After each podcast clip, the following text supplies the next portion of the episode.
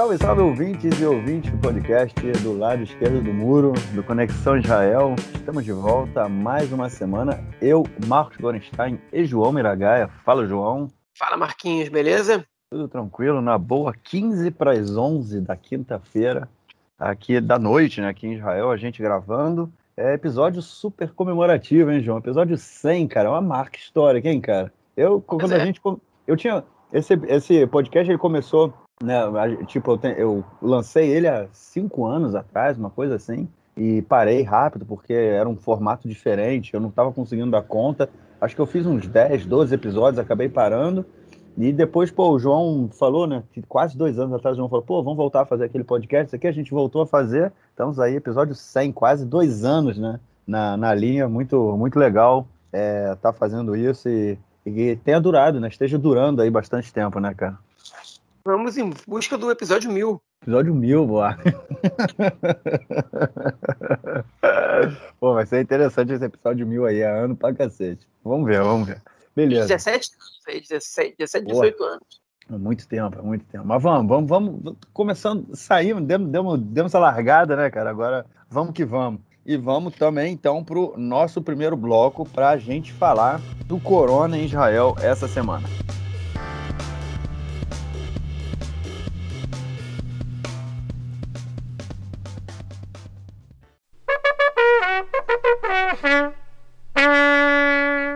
Fala João, fala Marquinhos, aqui quem fala é Carlos Hidalgo de Maceió, Alagoas. Comecei a ouvir o podcast depois de uma viagem que eu fiz a Israel em 2018.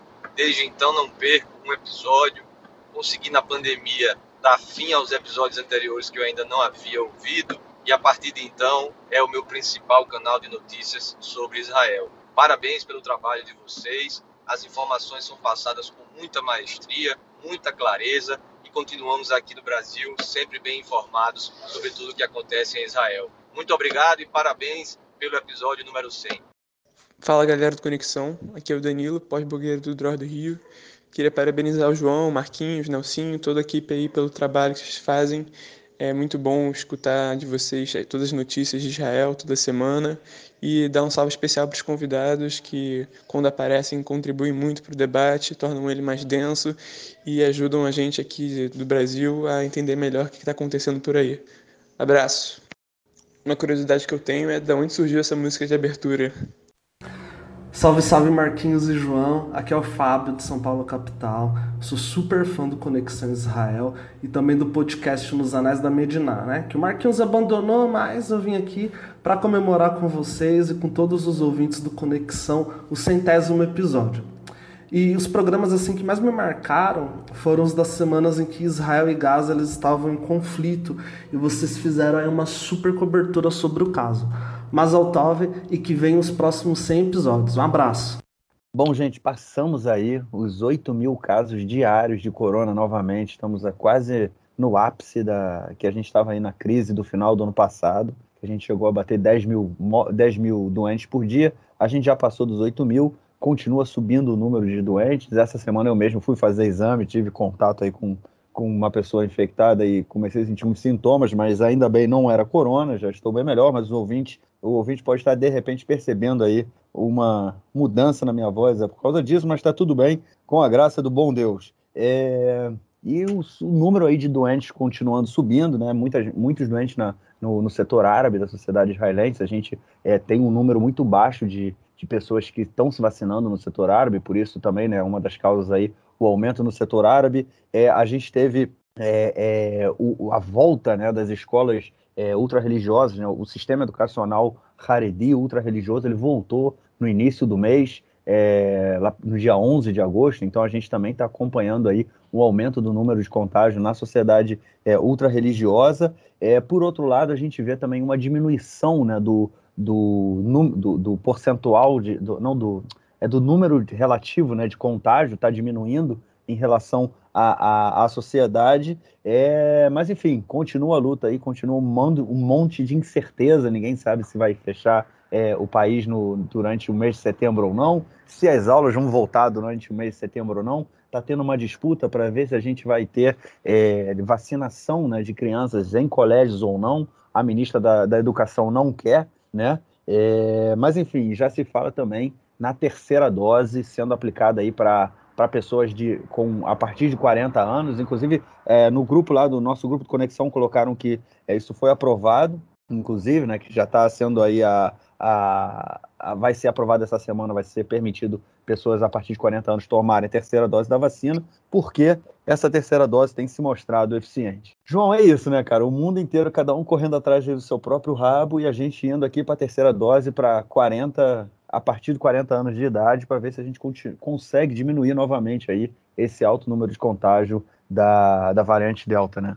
É, e já estão falando, está confirmado agora de noite que a partir de semana que vem já vão começar a vacinar a partir de 40 anos, mas é a recomendação para o Ministério da Saúde é que eles estendam isso para a partir de 30. Né? Então a gente pode ver aí nas próximas uma, duas semanas aí é que as pessoas com a partir de 30 anos já possam tomar a terceira dose. Né? Enfim, vamos, vamos por partes. Né? Enfim, a gente está chegando a 8 mil contágios e a gente chegou a um máximo, se não me engano, de 11 mil lá para janeiro, fevereiro. 8 mil é muita coisa principalmente se considerar que 88% da população adulta de Israel está vacinada, né? é um número muito alto.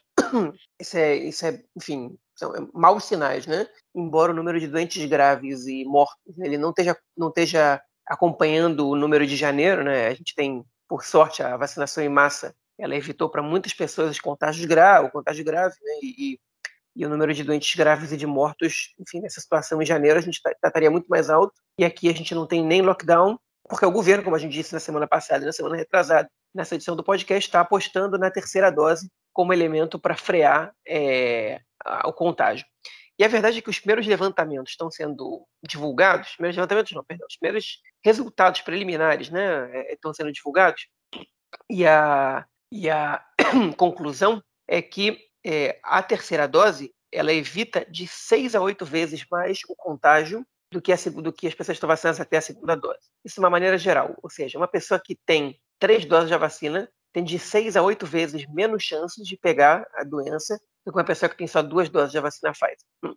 Mas não só isso. É, enfim, o, é, foi, o, Ministério da Saúde analisou agora o universo de, de doentes, é, enfim, de, de pessoas que, que foram contagiadas, né? em Israel nas últimas semanas e chegou uma estatística que é a seguinte: saiu ontem no canal 12, essa estatística que estou divulgando agora para vocês. Eles pegaram o universo de pessoas com mais de 60 anos, essas pessoas que já tomaram terceira, poderiam ter tomado terceira dose, hum, é, enfim, e jogaram enfim, numa, numa, estimativa de acordo com os contágios agora, com essa nova onda.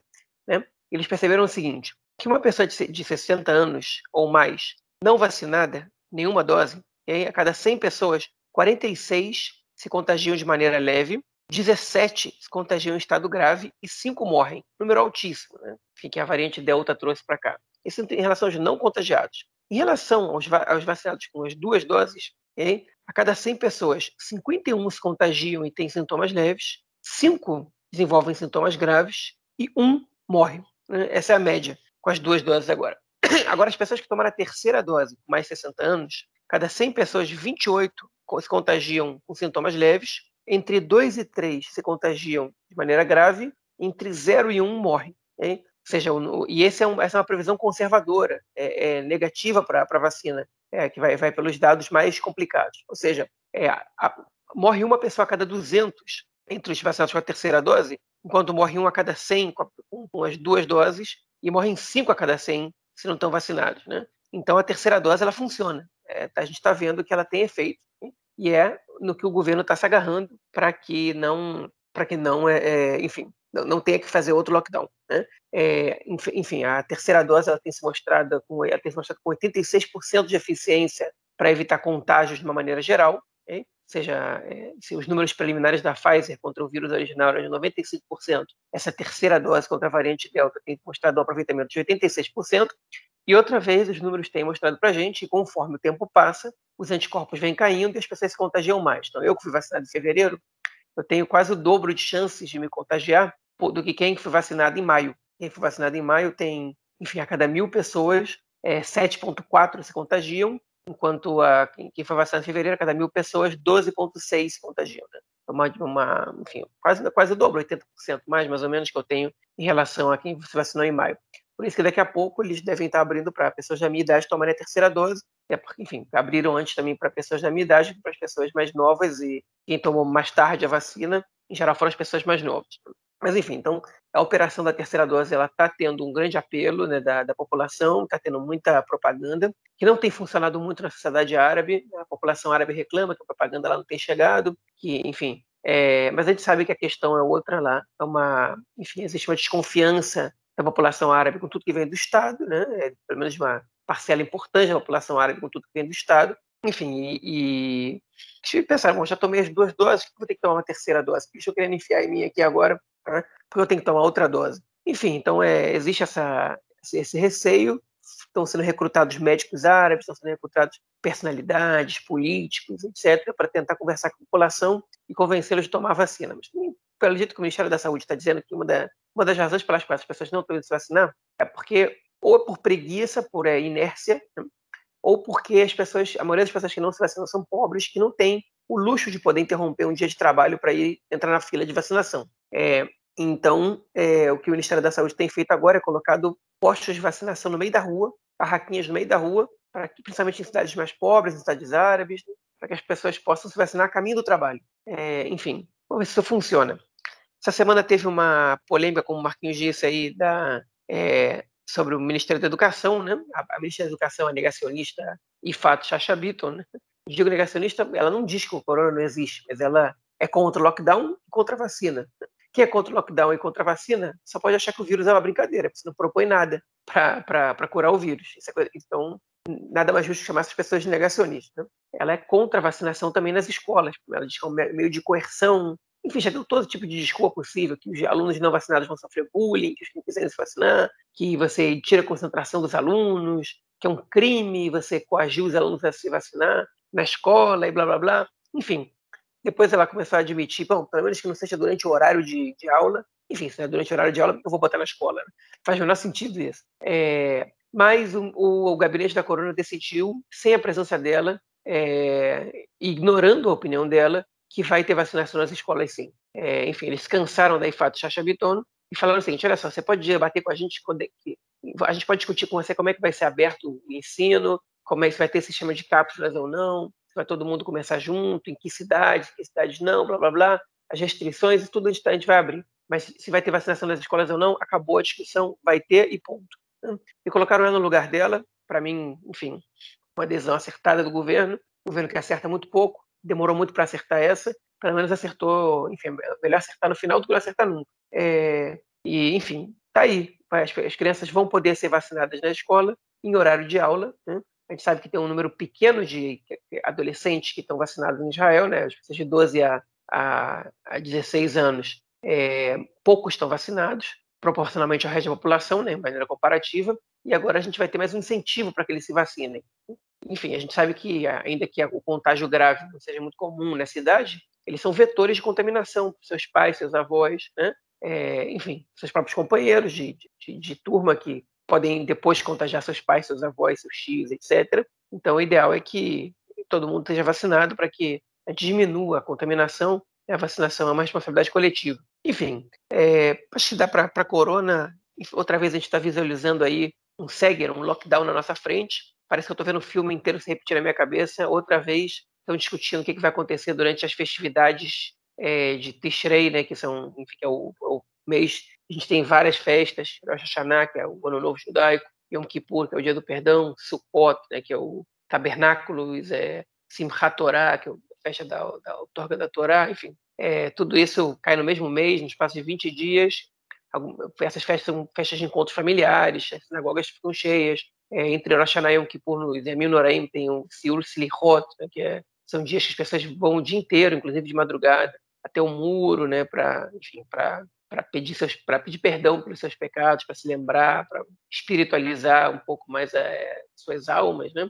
É, isso causa aglomeração, obviamente. Ano passado isso foi proibido, não foi muito seguido à risca. É, e esse ano o governo está debatendo o que vai acontecer nessas festividades. Uma novidade, sem a presença de partidos ultra-ortodoxos na coalizão, o que diminui muito a pressão de políticos por grupos de interesse da sociedade. Né? Então, vamos ver qual vai ser a adesão que o governo vai tomar em relação a isso embora o governo, de maneira geral, não queira adotar o lockdown de nenhuma maneira. Então, enfim, vamos ver se eles vão adotar restrições severas para não ter que adotar o lockdown ou se eles vão deixar tudo correr como está, apostando na sorte.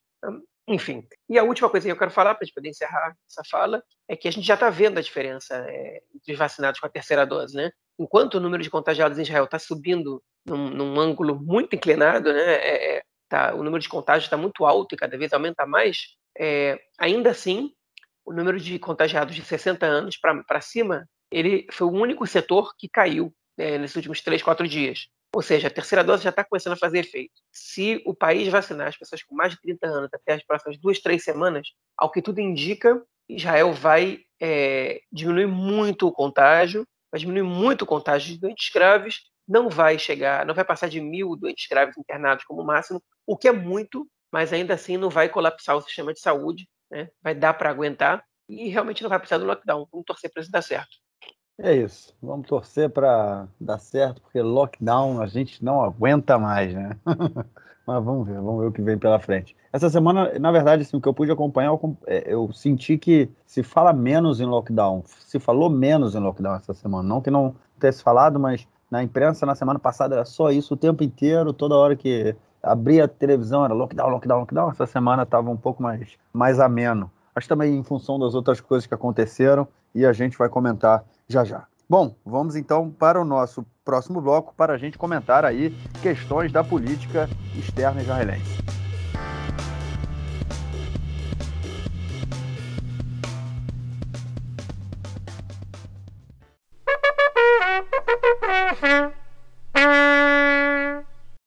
Oi, João. Oi, Marquinhos. Mila aqui, super fã do podcast.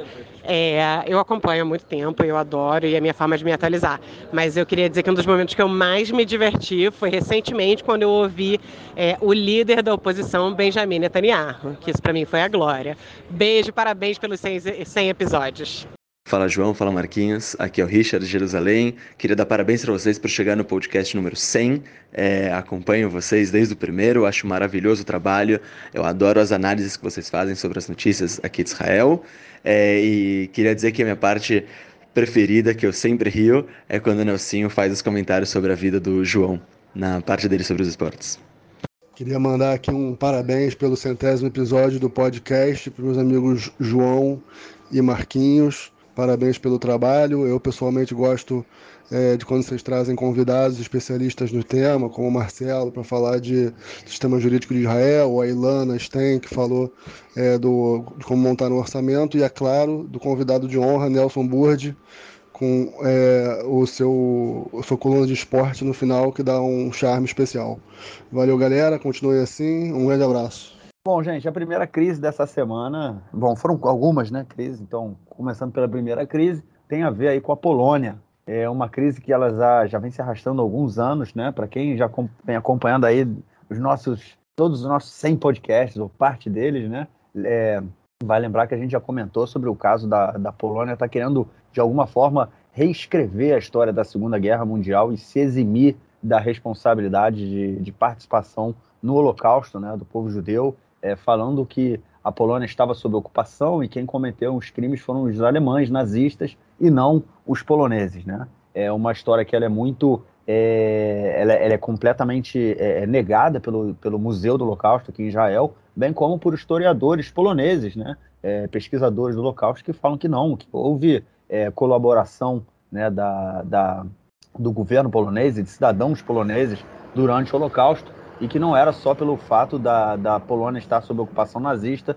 que os crimes foram cometidos. Mas, enfim, essa foi uma polêmica que já foi aprovada, inclusive foi uma lei né, que foi aprovada na Polônia, é, é, é permitido é, processar, o Estado pode processar é, pessoas que dizem que a Polônia foi responsável, teve responsabilidade durante o Holocausto. E essa semana foi aprovada uma outra lei dizendo que a Polônia agora não vai mais é, é, ressarcir né, é, não vai mais é, é, é, dar o. Como chama isso? É, é, indenizar. Indenizar, pois é, fugiu a palavra, é o sinônimo de ressarcir. É, não vai indenizar as vítimas do Holocausto, né, nem com, é, que reivindicam a sua propriedade de volta ou reivindicam uma, um, uma pensão né, do, do Estado é, polonês, enfim, alguma compensação por conta do Holocausto. O governo polonês aprovou uma lei dizendo que agora eles não são mais obrigados a esse tipo de, de compensação.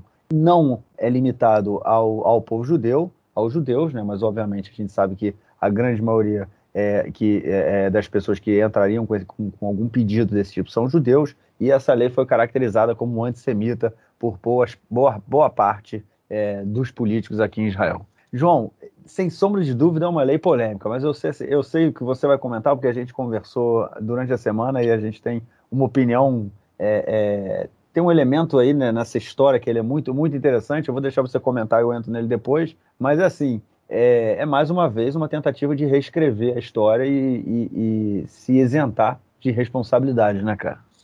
É, o governo da Polônia é um governo de extrema direita. Né? A gente já tem que colocar essa questão para que isso fique claro de, logo de princípio. Né? O, o Andrzej Duda, que é o presidente da Polônia, enfim, todo o governo da Polônia é um governo de extrema direita, um governo ultranacionalista, e essa não é a única medida adotada pelo governo, é, enfim, que é que afeta direitos de minorias ou que, enfim, que, que é negacionista em relação à história, é, em prol da, do orgulho nacional e tudo isso que a gente já conhece de outros países com governos semelhantes é, na Europa e no mundo, né? É, enfim, então só isso a gente já tem que colocar. E Israel tinha passado pano para esse tipo de, de medidas do governo polonês. Né? Daniel recebeu o presidente da Polônia dois, três anos aqui. Né? Enfim, é, foi muito criticado, porque foi no contexto daquela situação onde é, foi aprovada a lei da. É, como é que ele chamava essa lei? É, se não me engano, era a lei do Holocausto, uma coisa assim, que era a lei que, que isentava, não sei, criminalizava quem é, apontasse qualquer responsabilidade da Polônia ou do povo polonês no Holocausto. Né? Se bem é verdade que todos os campos de extermínio e concentração construídos na Polônia foram é, é, construídos pelos nazistas, né, pelos alemães, e também é verdade que os castigos aplicados aos poloneses que, enfim, que, que, ajudassem judeus fossem maiores que em qualquer outro país do mundo e do qualquer outro país da Europa que a Alemanha tenha ocupado, né? os poloneses eles tinham castigo imediato de morte, enquanto em outros países o castigo não necessariamente era morte, podia ser, mas não necessariamente era. Também é verdade que muitos poloneses foram colaboradores do regime nazista, né? muitos deles, inclusive, trabalhando voluntariamente em campos de extermínio, é, como poloneses, como ucranianos, como lituanos, como romenos, como vários outros povos é, da, da Europa Oriental. Né? É, mas, enfim, houve é, a cidade de Edvavna, na Polônia, mas é um vilarejo tem uma história famosa que eles queimaram os judeus em praça pública, é, culpando os judeus pela guerra antes que os alemães chegassem na cidade. Né? Então houve participação dos poloneses na, na é, enfim, no, no, na Shoah, no que foi o Holocausto, né? no, massacre, no assassinato de 6 milhões de judeus, né? no genocídio da população judaica na Segunda Guerra. Eles não foram os principais algozes, longe disso, mas houve participação. E o Netanyahu ele fez vista grossa para isso, né? fez uma cooperação ali, com, é verdade, o Polônia não foi culpado, enfim, e não é, não é, não é legal. A gente exigiu de diversos países é, que assumissem responsabilidade pela que a sua população fez. É, a França pediu desculpa pela participação da população lá nos anos 90. Enfim, outros países admitiram responsabilidade da população e a Polônia faz o contrário. E, e, esse é um movimento que não era, não tinha um caso, não era um caso isolado, como está vendo agora. Esse é um movimento contínuo. A Polônia aplicou, aprovou outra lei agora, é, que prejudica, em sua grande maioria, a população judaica. Né? Ou seja, todas as, é, é, todas as propriedades que foram confiscadas ou, ou perdidas né? É, há mais de 30 anos, ou seja, durante a época do regime comunista, é, elas não são passíveis de reivindicação. Isso, isso afeta basicamente os judeus. Quando, quando acabou a Segunda Guerra Mundial e aquele monte de propriedades estavam ali isoladas, né, estavam abandonadas na Polônia, é, é, abandonadas, muitas aspas, mas enfim, e o, e o, novo governo teve que teve que é, é, decidir o que vai fazer depois de uma guerra avassaladora, né? Eles pegaram as casas das pessoas que estavam vazias e colocaram as pessoas para morarem lá. Né? É, enfim, quando os judeus começaram a reivindicar isso, né? É, foi depois que, que, que, o regime caiu na Polônia. E, e, enfim, e aí, até porque não, propriedade privada, o direito ao, ao imóvel, né, o direito à propriedade não era, não era um direito na, na sociedade polonesa até os anos 90. É, então, quando os judeus começaram a poder reivindicar isso, o novo governo vira e fala: não, a partir de agora não pode mais. E isso afeta basicamente a população judaica. A população judaica da Polônia viviam 3 milhões e 300 mil judeus da Polônia, 3 milhões foram assassinados na Shoah, né, no local, os outros 300 mil é, sobreviveram. Boa parte deles depois veio morar em Israel. É, uma parte muito pequena ficou na Polônia, né? outra parte imigrou para outros países do resto do mundo, Brasil, Estados Unidos, é, outros países da Europa Ocidental, etc. Enfim, agora eles não, não têm direito a, a reivindicar essas propriedades. Qual é a novidade nessa história toda? A reação de Israel. Se o Netanyahu fez vista grossa e fingiu que não aconteceu nada, o Yair Lapid, ministro do exterior, ele tomou uma decisão enérgica. Ele disse: chega de antissemitismo por parte da Polônia. É, ele mandou, chamou o embaixador interino de Israel, que está lá, de volta para Israel para consultas. É, não, o, o embaixador recém-nomeado não vai sair por tempo indeterminado. Ele recomendou ao embaixador da Polônia em Israel, que está de férias na Polônia, continue por lá é, até segunda ordem, também sem estabelecer limite de tempo. Israel não vai aceitar e que esse é o primeiro passo dado por Israel para que a situação é, é para que, enfim, como resposta a essa lei aprovada pela Polônia. A Polônia respondeu, né, o governo polonês respondeu, é, disseram que, enfim, que, que, é um passo absurdo de Israel, que o Ministério da Educação de Israel educa para é, para sentimentos antipoloneses e que a Polônia não educa para o antissemitismo e que isso é absurdo, que, que enfim, que não tem nada que, que Israel está tomando uma atitude totalmente é, despropositada, é, que isso pode causar um dano muito grande à relação dos dois países. É, e o vice-ministro do exterior da Polônia, o vice-chanceler polonês, é, ameaçou, chama não sei o que lá, Jablonski, ameaçou é, deixar, limitar o número de jovens israelenses que fazem parte das delegações que vão visitar a Polônia todos os anos. Agora, olha, isso é, isso é, isso é crucial, porque todos os anos as escolas de Israel no ensino médio, os movimentos juvenis sionistas, eles enviam delegações para a Polônia. Né? Muitos adolescentes vão para a Polônia todos os anos, e sem contar os grupos de adultos, né? de, enfim, grupos independentes, grupos do exército israelense, que vão para a Polônia também, delegações para visitar os campos e, e os antigos guetos, a vida judaica na Polônia antes da guerra. Enfim, é, sem contar grupos da polícia, dos correios, de não sei o que lá, todo mundo é, manda delegações para a Polônia como parte do trabalho, especialmente instituições públicas, né? mas enfim, eles, eles de propósito eles ameaçaram as delegações jovens, né? para poder fazer a crítica ao sistema educacional de Israel. Falar, a gente vai limitar isso, porque para evitar que vocês, que vocês façam, que vocês desenvolvam esse sentimento antipolonês, né? como resposta. É, enfim, eu duvido que a Polônia proíba. O, país ganha muito dinheiro com o turismo israelense. Né? É, são muitos grupos que ficam em hotéis, que comem, comem enfim, que pagam para comer, que, que contratam ônibus, que, tão, que, contratam guias e tudo mais. Duvido que a Polônia realmente proíba. Né? É, Israel tem o, o enfim, é, o respaldo né, do secretário de Estado dos Estados Unidos, Anthony Blinken, né, que, por, por, sua vez, também é igual lá, assim como Yair Lapid, ele é descendente de sobreviventes do Holocausto. Né? É, e também criticou a Polônia, e parece que essa medida dura não ficou por aí, não. Vamos ver o que vai acontecer. Hoje o Lapid deu entrevista nos três canais de televisão grandes israelenses, no canal 11, no 12 no 13. No 12 no 13 ele deu ao vivo, no 11 ele deu uma entrevista gravada. Ele convidou os jornalistas para dar entrevista no, no 11, né? É, então, enfim, é, ele, ele, queria falar sobre isso, queria falar sobre esses temas. É, e quando ele foi perguntado, na verdade, no canal 11 foi o único que ele foi perguntado efetivamente sobre isso, é, sobre a questão da Polônia. Ele falou: olha, ele falou, e aí agora, o que vai acontecer? Então a gente nunca mais vai ter embaixador da Polônia aqui, como, até onde as relações podem se deteriorar? Ele falou: olha, você não tem que contar isso para mim, você tem que contar isso para pro, pro, pro chanceler da Polônia. A bola está na mão deles agora. Eles têm que tomar uma decisão em relação a isso. Enfim, se Israel acha que a Polônia vai voltar atrás na decisão, estão é, muito enganados. Se o governo só quer mostrar que age duro com quem faz isso, é, tá bem. Mas se Israel está disposto a aceitar as consequências de uma ação dessa, é melhor, se, é, é melhor se preparar, porque a Polônia não vai voltar atrás dessa lei. É, e a Polônia talvez seja um momento que eles entendam também que, enfim, que eles podem perder também com isso. Né? Enfim, o software Pegasus, por exemplo, a gente não sabe se ele foi vendido para a Polônia. É, a gente não sabe o que a Polônia pode perder, né enfim, se é, romper relações, chegar a um nível drástico de romper relações com Israel, que eu não acho que vai chegar tanto, mas a relação pode se deteriorar. É, é, ficar parecido com o que chegou com a Turquia há uns anos atrás. Vamos ver o que, que, que vai acontecer. Né? Agora, o fato curioso, eu vou deixar o Marquinhos falar, que ele, que ele é, levantou a bola e pediu para cortar, então vou deixar para ele falar. Eu falo, cara. Não, o fato curioso, né? Porque é, o caso, todo, toda a questão, ela, ela, é, é, ela está em torno, né, da, do direito de reivindicar uma recompensa pela, por ser vítima de guerra, né? Por ter perdido a sua propriedade. E aqui em Israel. Na verdade, eu não, eu não diria nem que é uma recompensa, né? é um direito. Um direito, é um direito sim.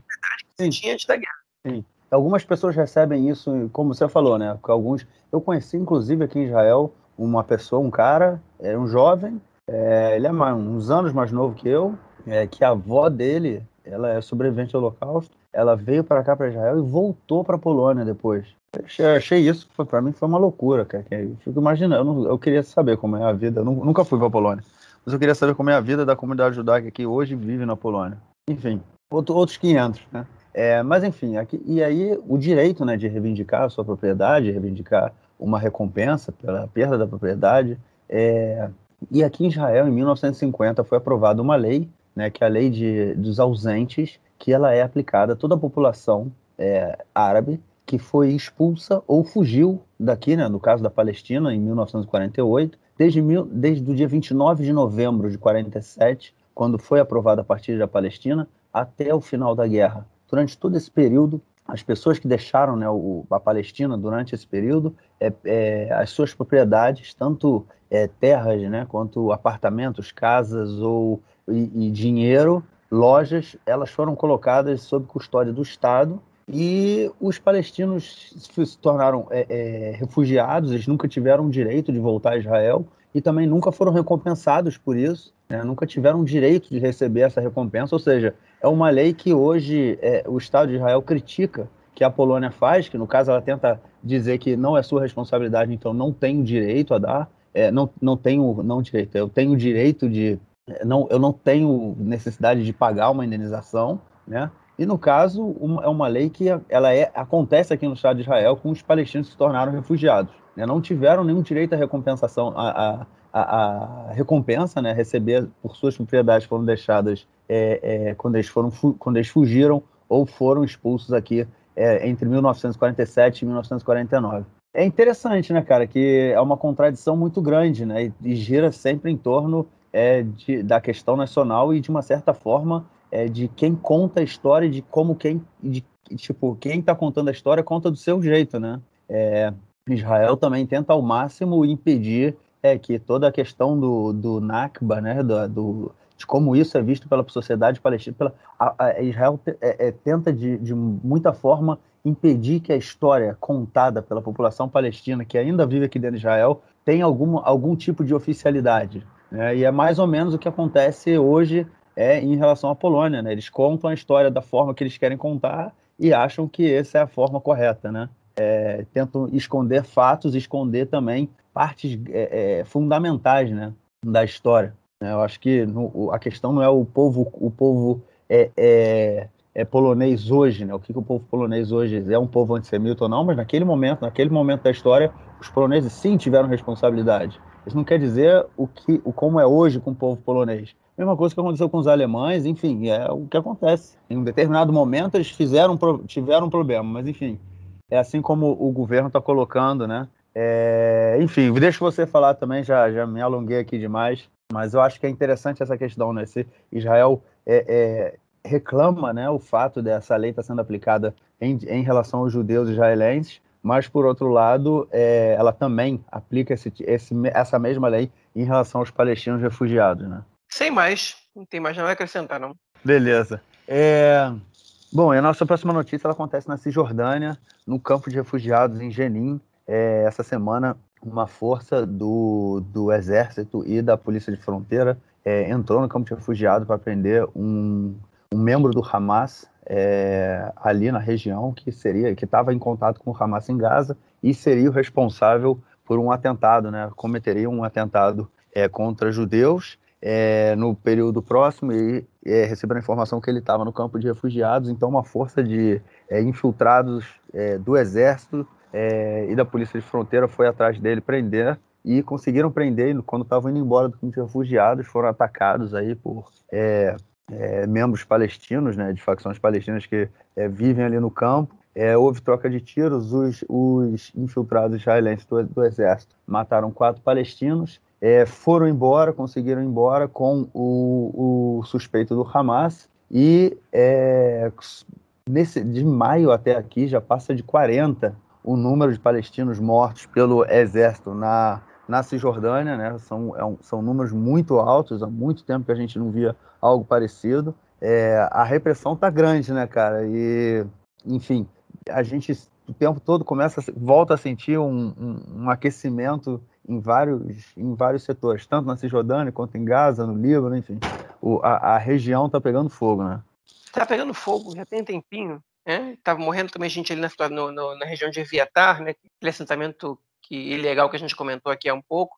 E, enfim, isso aí é parte de um contexto que a gente está vendo, né, que, que, é, que é a última guerra que, a gente, que, que aconteceu com o Hamas, né, ali na, enfim, na região da faixa de Gaza, principalmente, com foguetes por Israel todo. A operação é Shomer Homot, né, Guardiões da, da Muralha. É, enfim, é, essa, esse conflito terminou sem um acordo específico entre Israel e o Hamas né, sobre diversas questões. É, as duas mais importantes delas são é, a troca de prisioneiros, que, enfim, que, que Israel é, é tem, que estão na fase da fase, enfim, sob o controle do Hamas, são dois mortos né, e dois vivos, né, é, enfim, dois soldados que morreram na Operação Suqueitana em 2014, é, na última guerra que teve lá, é, e dois israelenses que estão na faixa de Gaza, que entraram lá, enfim, que não foram sequestrados, simplesmente entraram lá por alguma falha do serviço enfim, de segurança israelense, é, e que o Hamas tem eles em cativeiro e que quer trocar Israel por um preço alto. Isso fora os milhares de prisioneiros do Hamas que estão em presídios militares é, aqui em Israel. Né? Enfim, essa questão não está resolvida, é uma questão que é bastante delicada, porque o Hamas tem um número muito alto de presos pelos, por, esses, é, por esses presos judeus, né? É, e é, a questão também do dinheiro do Catar, o Catar que, enfim, que envia dinheiro para a faixa de Gaza para reconstrução da região, né? depois de cada uma das guerras, e também quando não, quando não tem guerras, o Catar também é, enfim, manda é, ajuda financeira para a faixa de Gaza. Agora a gente está vendo o Talibã voltar ao poder no Afeganistão. Durante alguns anos, a sede do Talibã era no Catar. O Catar é um país famoso por é, dar guarita para grupos extremistas islâmicos sunitas. E a relação do Catar, do governo do Catar com o Hamas, é uma relação conhecida. Financiam o Hamas financeiramente, tem líderes do Hamas que vivem no Catar, moram no Catar até hoje, enfim, e representantes do Catar querem repassar dinheiro para o Hamas e a gente não tinha esse acordo, ainda feito. Israel, enfim, o novo governo israelense não quer ser visto como um governo permissivo. Uma das críticas que o Netanyahu sofria era de ter, de ter deixado o Catar mandar maletas de dinheiro para o Hamas, de dinheiro vivo, né, de cash é, para o Hamas, e o governo israelense atual não quer. Não quer nem que o Hamas receba o dinheiro, quer que o dinheiro seja passado por intermediários, porque o Hamas não concordava. E hoje, hoje, durante o dia, esse acordo foi feito. Eles vão chegar por meio de um banco ligado à autoridade palestina. Né? É, vai chegar quem, quem vai controlar o dinheiro é a ONU, inclusive para pagar os, os, funcionários públicos ligados ao Hamas, ligados ao Hamas, membros do Hamas, na verdade, do braço político do Hamas. É, mas Israel promete que dessa maneira vai existir um controle maior de como ser gasto esse dinheiro, ser gasto muito mais na, contra, é, na, na reconstrução de Gaza e para o bem dos 2 milhões de habitantes do, da região, do que para financiar é, a próxima guerra contra Israel. Enfim, não sei se é isso que vai acontecer. A gente viu que teve intermediários dos Estados Unidos, teve intermediários da União Europeia, da ONU, do Egito, né, é, do Catar, é, de Israel, para ver com esse dinheiro chegar, para negociar esse, essa, essa passagem de dinheiro de Israel para a faixa de Gaza. É, a autoridade palestina esteve envolvida, o que é uma novidade. O Netanyahu sempre tentou excluir a autoridade palestina de qualquer negociação, e o Yair Lapid, é, como ministro exterior, fez questão de que a autoridade palestina estivesse é, envolvida nisso. Ele hoje admitiu, numa das entrevistas que ele deu, que ele não telefonou até agora nenhuma vez para o Mahmoud Abbas, né, Abu Mazen, para o presidente da autoridade palestina. É, mas, enfim, ele tá, tem uma política já que, é, que diverge da política do Netanyahu. Né? E a, a, indefinição sobre como esse dinheiro, se ia chegar, não ia chegar, o que ia acontecer, fez com que, enfim, a gente tivesse, tivesse uma tensão essa semana. O Hamas disparou um foguete contra a cidade de Siderot, né? fica bem próxima à faixa de Gaza, a maior cidade israelense é na região do, da, do cinturão de Gaza. Né? É, o Kipat Brazil, o domo de ferro, interceptou o foguete, ele não teve feridos, não teve nenhum dano, é, Israel não respondeu esse ataque. Né? E o governo foi muito cobrado, especialmente pela extrema-direita, né? é, que está na oposição, parte dela. Como é que vocês não respondem? Falando que responder qualquer coisa, olha só. Aí, se nunca tinha acontecido antes, que Israel não responde, mentira que não tinha acontecido antes, aconteceu esse ano ainda, durante o governo Netanyahu. Mas é, realmente, o Bennett falou que qualquer, qualquer balão incendiário ele ia responder. E até agora estava respondendo mesmo. Dessa vez ele não respondeu. Por que ele não respondeu? Porque ele sabia que aquilo era uma pressão para que os acordos com, sobre o dinheiro do Qatar fossem finalizados. Né? O Hamas dizendo o seguinte: se vocês não aceitarem a, a, proposta, a gente vai a gente vai bombardear, a gente já cedeu demais e a gente vai, vai fazer esquentar tudo e vocês vão perder mais que a gente. Bem o gás já está destruído mesmo. É, enfim, essa foi a mensagem do Hamas. O Lapid, quando foi hoje perguntado sobre isso, ele disse que já respondeu sim, mas de um jeito que os repórteres não veem. Enfim, se é verdade, se não é, que jeito foi esse? Ninguém vai saber, né? É, pelo menos não por agora é, se é que teve alguma coisa realmente. Hein? Mas o que a gente sabe é que Israel não respondeu militarmente, não só por pressões que tem internas no governo, é, mas principalmente porque entendeu que aquilo era uma pressão para que o acordo fosse finalizado. Né? O Egito interceptou, intercedeu ali para que Israel não respondesse, Israel preferiu ser prudente nesse caso, e hoje chegaram a um acordo sobre esse dinheiro. Mas o acordo sobre os presidiários, sobre os prisioneiros, é, ainda não foi finalizado esse acordo sobre o dinheiro do Catar. Ele tem validade até o final do ano, então a gente pode, talvez, esperar que a gente até o final do ano vai ter silêncio na região, né? é, mas no ano que vem a gente não sabe o que vai acontecer. Vamos ver como é que vão seguir as negociações aí. Mas essas, essas polêmicas, essa, esse conflito, não essas polêmicas,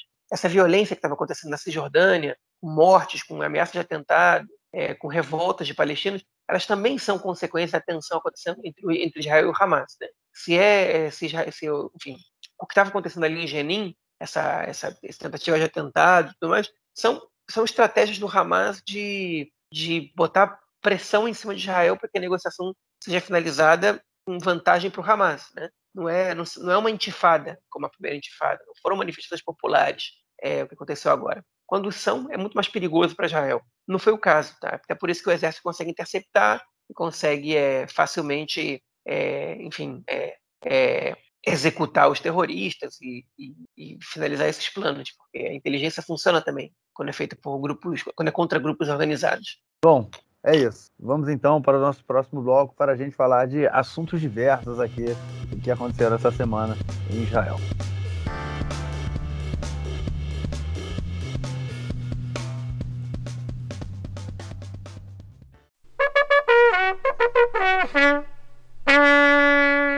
Fala João, fala Marquinhos, Ione Gottfried falando diretamente de São Paulo. Queria parabenizar pelo episódio número 100 do podcast, do qual eu sou fã lá desde 2017. Um episódio que ficou marcado para mim é quando o Amir Sutzer comentou sobre toda a situação do Noni Moses e queria mandar um coloca-voz e um super abraço para vocês. Grande Marcos Gorenstein, meu amigo Mickey, João Miragaia, parabéns pelo centésimo episódio. Queria fazer uma pergunta: por que, que nesses 100 primeiros episódios a logo do, do lado esquerdo do muro mostra um Israel sem o Golan? É, caiu no esquecimento ou é um erro de gráfica? Olá, ouvinte do lado esquerdo do muro. que está falando aqui é Daniel Felipe Altiler Caramês. Eu sou ouvinte uns bons anos aqui do podcast. Eu gosto muito do podcast gostaria de falar que minha parte favorita do podcast é quando fala de política nacional política nacional muito interessante, que é muito bem explicado e mastigadinho para você poder justamente entender como é que funciona. E para mim foi um começar a ouvir o podcast alguns anos atrás foi a maneira a melhor maneira de começar a entender como funciona o sistema parlamentarista. De qualquer maneira, um grande abraço para vocês, tudo de bom, galera. Bom, o primeiro deles foi um mega incêndio, o maior incêndio da história de Israel, é, nos montes de Jerusalém, que começou ali na região do, do Moshav de é, Choras, né, por ali, já, já subindo para Jerusalém, é, um incêndio que teve proporções que chegou a mais de 25 mil é, dunams. Cara, eu, eu, eu, cheguei a procurar, mas eu esqueci. Quanto vale um dunam em. Opa, olha o barulho. Um dunam Quando são um... mil metros quadrados. Mil metros quadrados, era isso que eu queria saber. Pois é. Então, foi um incêndio gigante. É, precisou aí, os bombeiros trouxeram avião, né? Foram vários aviões atuando aí, jogando aquele, aquele químico para conter a, as chamas, é, bombeiros atuando de todas as frentes, quase chegaram a evacuar, não, quase chegaram não, é, é exagero, né? Mas chegaram a se, chegou a se falar da possibilidade de ter que evacuar o, o hospital Adassa. É, uma, o outro incêndio que tinha tido aqui, né, foi há 10, 11 anos atrás, foi logo depois que eu cheguei aqui. É, exatamente, eu me lembro quando teve no, no norte, é, que tinha sido um incêndio de 20 mil né, dunams, e dessa vez agora foi 25 mil. É, pode, pode ser que tenha sido, quer dizer, já, já é, é bem possível, né? Já, se é, é, acho que é a principal linha que tenha sido causado de forma criminosa, né? E aí é perigoso. É, eu não sei quem organizou, quem, quem, quem, quem, quem, quem foi responsável por esse incêndio, mas eu tenho algumas coisas para falar sobre, sobre como ele foi tocado, né? Primeiro, enfim, é, ele foi controlado muito mais rápido que o incêndio do Carmel há 11 anos, como você bem lembrou, né? Foi um incêndio que, que teve grandes proporções, que perigou chegar em Haifa, né? Que ia ser desastroso. Por sorte não chegou, mas morreram 40 pessoas no incêndio do Carmel. enfim, foi um, foi um, a verdade é que a grande maioria deles foram carros de bom, ônibus de bombeiros que estava indo é, se, juntar uma, enfim, para trabalhar, para apagar o fogo e, e acabou sendo vítima do fogo e morreram todos. Se não me engano, carbonizados. Um desastre terrível. Esse incêndio agora foi maior ainda, foi pertinho de onde eu morei, eu morei ali em Mevacélia de Sion, bem próximo de, por onde passou. Inclusive, alguns cidadãos de Mevacélia foram recomendados ficar em casa, né, ligar o ar-condicionado e, e, não saírem se não fossem para temas cruciais, não por causa do perigo do fogo, mas por causa da poluição que o incêndio causa ali na, na região. Né? Enfim, é, esse incêndio, eu, eu, não sei se foi algum atentado terrorista ou não, mas tá, essa época do ano, para quem esse mapa foi divulgado em muitos lugares, é, os focos de incêndio em volta do mar Mediterrâneo foram imensos, foram em muitos lugares, em, em quase todos os países da região, subindo também um pouco em direção à Rússia. Né? A gente teve muitos incêndios na região, na Grécia, incêndios gigantescos na Itália, é, todo o mar Mediterrâneo, volta de todo o mar Mediterrâneo, e Israel não foi diferente. Né? Então não dá para saber, dá para acusar direto se foi um terrorista ou não, a polícia vai investigar, mas foi um incêndio é, muito, muito, muito de grandes proporções. Como é que Israel conseguiu controlar ele melhor do que o incêndio do Carmel? Primeiro de tudo, a frota de bombeiros de Israel hoje é muito melhor do que era há 10 anos, justamente pelo que aconteceu há 10 anos. Israel teve que receber ajuda de vários países no incêndio do Carmel, porque Israel tinha uma frota de bombeiros, carros e número de bombeiros no país, que era metade do que tinha a autoridade palestina, hein? e tem a população menor que Israel, que é de Israel, e muito menos recursos. Né? É, de fato, outra vez eu quero lembrar, a autoridade palestina mandou recursos para ajudar Israel no incêndio do Carmel e também mandou para esse último incêndio, bem menor número. Israel não precisou tanto, Israel aceitou outra vez ajuda internacional, mas dessa vez o país conseguiu controlar o incêndio é, melhor com essas próprias forças do que teria conseguido antes. É, mas enfim, o país melhorou, é, pelo menos com, o seu corpo de bombeiros, mas a gente está vendo que essa, as mudanças climáticas elas vão fazer com que esse tipo de situação aconteça com mais frequência. E a gente precisa de um, de um, de um aparelho é, de bom, enfim, público né, de controle de, de incêndios e de desastres ecológicos mais potente do que o que Israel tem hoje. Lamentavelmente, ainda que tenha melhorado muito, ainda demorou muito para poder controlar esse incêndio. É, é, verdade que o verão em Israel é muito seco, tem a menor chance de cair uma gota de chuva, isso faz com que o fogo se alastre muito mais facilmente. Existe uma vegetação em Israel chamada Horesh, eu não sei como se traduz ela para português, que é um mato baixo, né? É um, é um, tipo de mato baixo que nas montanhas ele cresce com muita facilidade é, e que ele, ele no verão ele se, ele se incendeia muito rápido, né? E, enfim, é, a gente fica torcendo para que isso não aconteça, pelo menos não desse tamanho, é, enfim, em breve de novo, é, ou nunca mais, mas é, mas é uma situação que, lamentavelmente, a gente vai ter que começar a se acostumar com as mudanças climáticas mesmo. Então, enfim, por sorte, a gente não viu vítimas fatais nesse, nesse incêndio agora, mas o estrago para o meio ambiente e o estrago, enfim, para algumas estradas e alguns lugares as pessoas vivem, que foram evacuadas de casa, né, ele não foi pequeno, não. É, vendo as imagens é assustador, né? Realmente um, um espaço absurdo, assim, bem naquele, na região onde tem vários mochavim, né? É, ali perto do Adassa. Eu cheguei, a, eu morei ali perto também, quase um ano. É, muito, uma região com várias florestas.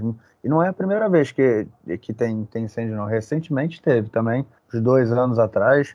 Quando eu morava lá, é, teve também um incêndio, mas não chegou a, a, a é, perto do Mochave. É, mas, como você falou, essa questão do clima, sem sombra de dúvida, ela afeta bastante. Bom, vamos então à nossa próxima notícia do bloco, que ela tem a ver aí com. Eu não, não, não vi, eu não acompanhei isso, não, na verdade. É sobre a impressão, é, uma impressão em terceira dimensão, né, de um tumor cerebral. Não vi isso, não, cara. Como é que isso funciona aí? Vou contar, vou contar para vocês, a notícia saiu ontem, né? E até, até hoje não tinha saído nenhum, nenhum site em português. Isso é. Hoje eu, eu fui conferir alguns sites de ciências já publicaram. Né? Enfim, foi divulgado na revista Science Advances, né? uma, uma, revista científica muito importante, uma pesquisa feita pela doutora Aronit Satifainaro, é uma professora da Universidade de Tel Aviv, que pela primeira vez ela conseguiu imprimir é, um tumor é, numa impressão em 3D, em terceira dimensão. Né? É, enfim, obviamente um tumor artificial, né? mas que é uma revolução para os estudos da, é, de oncologia, né, para o combate ao câncer, principalmente para o que diz respeito ao, ao, câncer cerebral. A doutora é, Sati Fainaro, ela não só pesquisa, mas como ela também trata de, de tumores cerebrais e câncer cerebral, né, e ela tinha uma dificuldade muito grande de poder fazer o tratamento com os pacientes. Ela via essa dificuldade com outros, é, outros oncologistas especialistas em câncer no cérebro, que, em um parênteses, é a terceira, é o terceiro câncer mais mortal para jovens, né, entre 15 e 34 anos, é a, a categoria que, que, eles definem, é, porque, enfim, porque o, o, os métodos de, de laboratório de testagem de remédios e tratamento ele, é um, ele usava uma perspectiva que era de linhas cel celulares, que elas são como se fossem é, colocadas num, em segunda dimensão, né, num, num, plástico, e o comportamento da reprodução das células cancerígenas, com aquela, com aquela enfim, com, com, a, com as pesquisas até então, é, ele não era exatamente igual ao que acontecia no corpo humano, porque o, a, estrutura em terceira dimensão, né, ela tem, enfim, ela, ela, ela permite uma gama de comportamentos da, de reprodução celulares muito maiores do que você pode observar em segunda dimensão. E ela está há muito tempo já trabalhando nesse projeto. Um ano foi só é, na questão gráfica, né, para ter a melhor resolução possível. E essa semana foi divulgada eles conseguiram imprimir é, um tumor, né, é, mais ou menos do tamanho de 2,5 centímetros e meio. É, no meu Twitter eu coloquei as fotos né, de uma matéria que saiu no Aretz.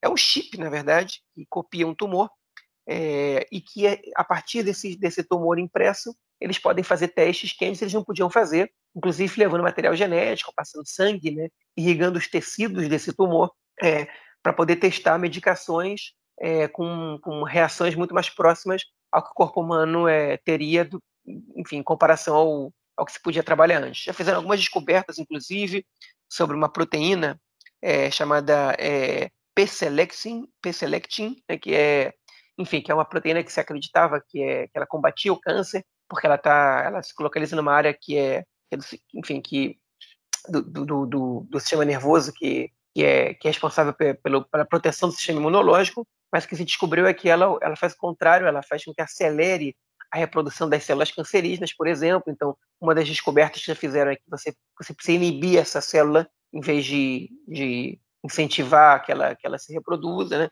essa proteína, perdão. É, enfim, e outras, outras muitas é, formas de tratamento podem ser descobertas a partir dessa, desse tumor impresso.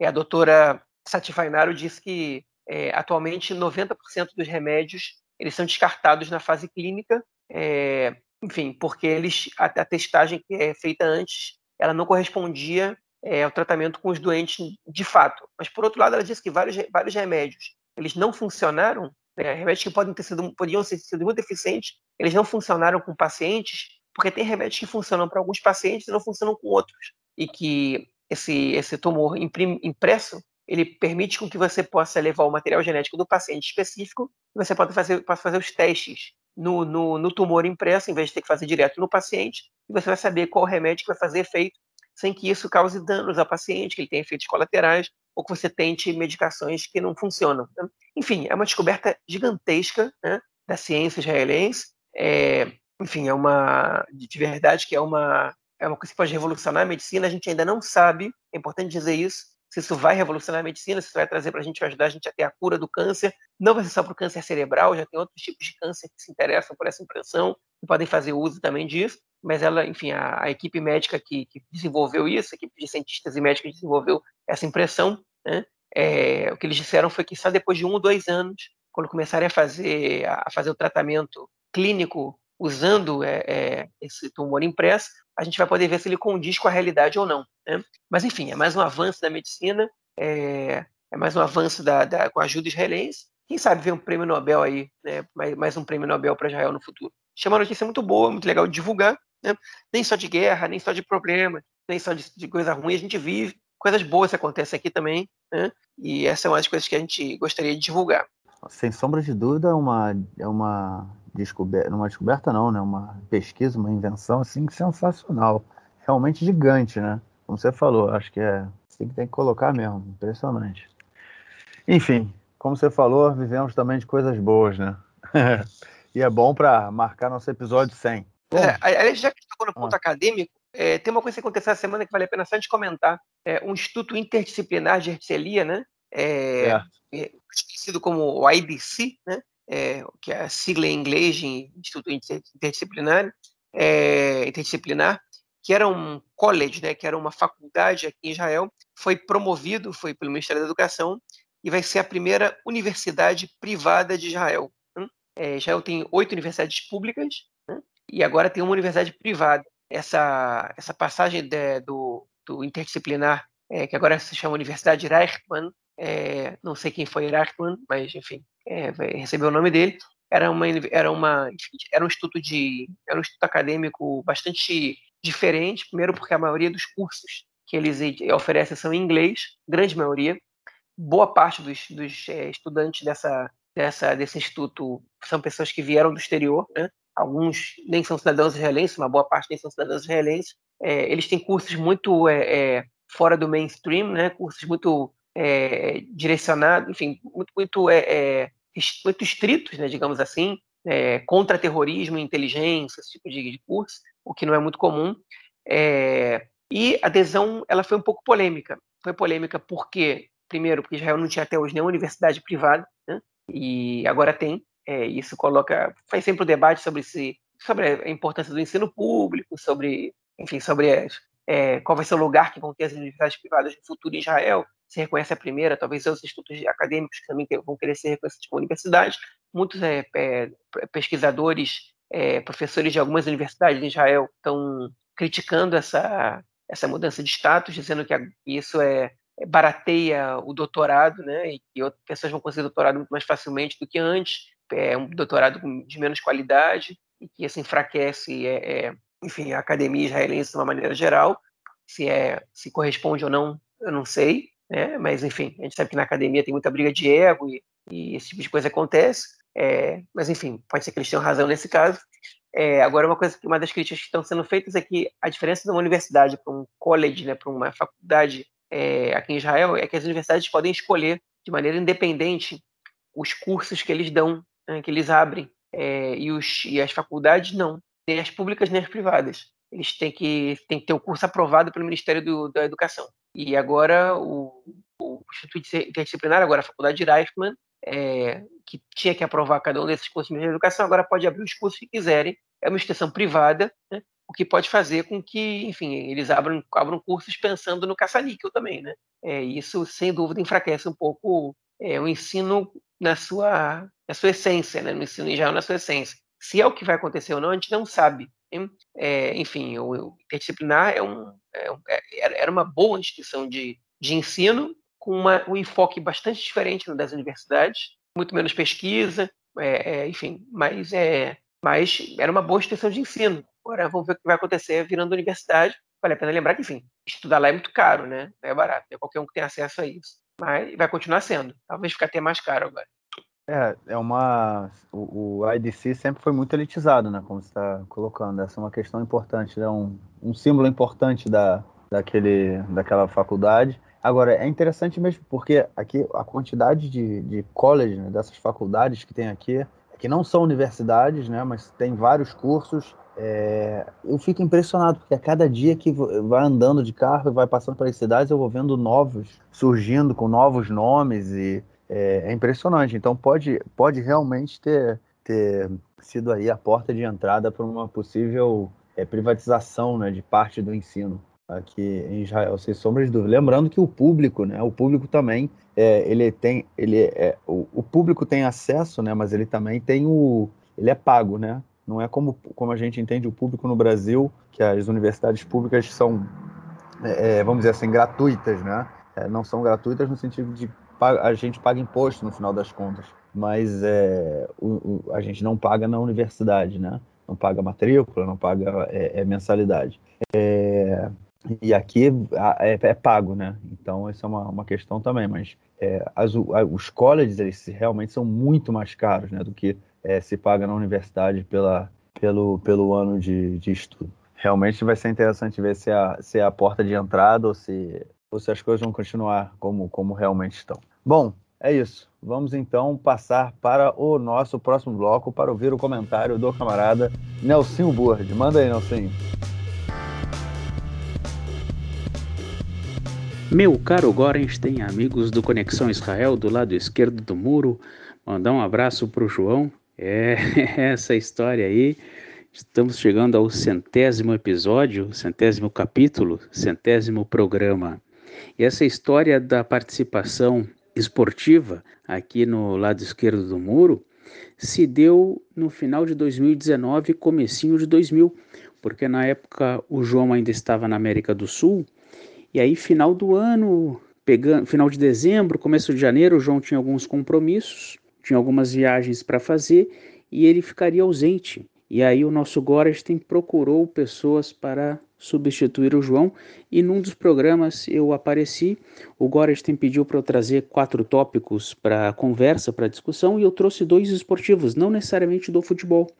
E a partir daí o papo rolou legal no, na gravação, no podcast. E aí depois, quando terminou, o Gorestein me disse: semana que vem grava uma participação pelo WhatsApp e aí a gente encaixa na edição e a partir daí já estamos aí um ano e meio com a participação esportiva aqui no lado esquerdo do muro. E outro detalhe interessante também, essa história de dizer, ah, mandar um abraço para o João, que deve estar em tal lugar fazendo tal coisa, era porque o João na época ainda estava na América do Sul, passando por vários lugares distintos, e aí eu mandava uma saudação ao João que deveria estar em tal lugar, ou já estava em tal lugar, e realmente foi assim que a coisa aconteceu. Copa Toto. A Copa Toto, em hebraico Gavia Toto, Toto é a loteria esportiva, é o torneio início antes do começo das ligas israelenses de futebol masculino.